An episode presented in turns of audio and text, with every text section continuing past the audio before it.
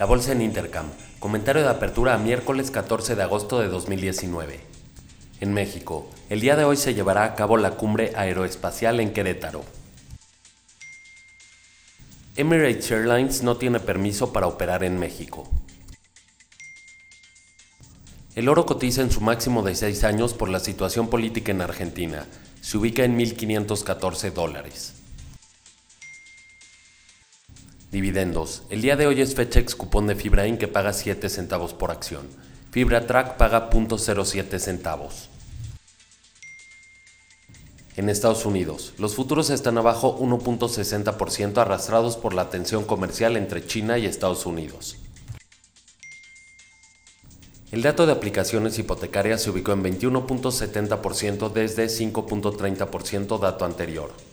El índice de precios de importación marginalmente mejora lo esperado, ubicándose en 0.20% contra menos 0.10% mes a mes y año a año en menos 1.80% contra menos 2% esperado.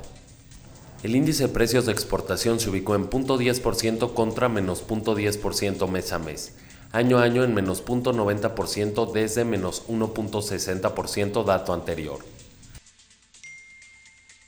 Viacom y CBS anunciaron su fusión en una transacción valuada en 11.700 millones de dólares. Con esto se creará un nuevo gigante del cine y la televisión con ingresos superiores a los 28 mil millones de dólares. En Europa, las bolsas cotizan en promedio 2% a la baja. En Alemania el dato del PIB salió en línea a lo estimado, ubicándose en menos 0.10%. El dato de inflación de Francia y el Reino Unido en línea a lo estimado. En la eurozona el dato de producción industrial se ubicó en menos 1.60% contra menos 1.50% esperado. El PIB en línea a lo estimado, ubicándose en 0.20% trimestre a trimestre y año a año en 1.10%.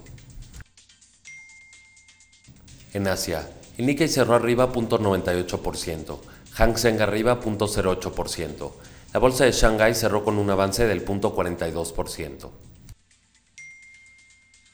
Commodities. El barril de petróleo West Texas Intermediate cotiza en 55.24 dólares por barril. Esto es una baja del 3.26%. La mezcla Brent a la baja 2.94%. El oro arriba 0.70%. La plata cotiza en 17.18 dólares. Esto es un avance del 1.26% el cobre arriba 1.51%. El tipo de cambio se ubica en 19.4716. Que tengan un excelente día.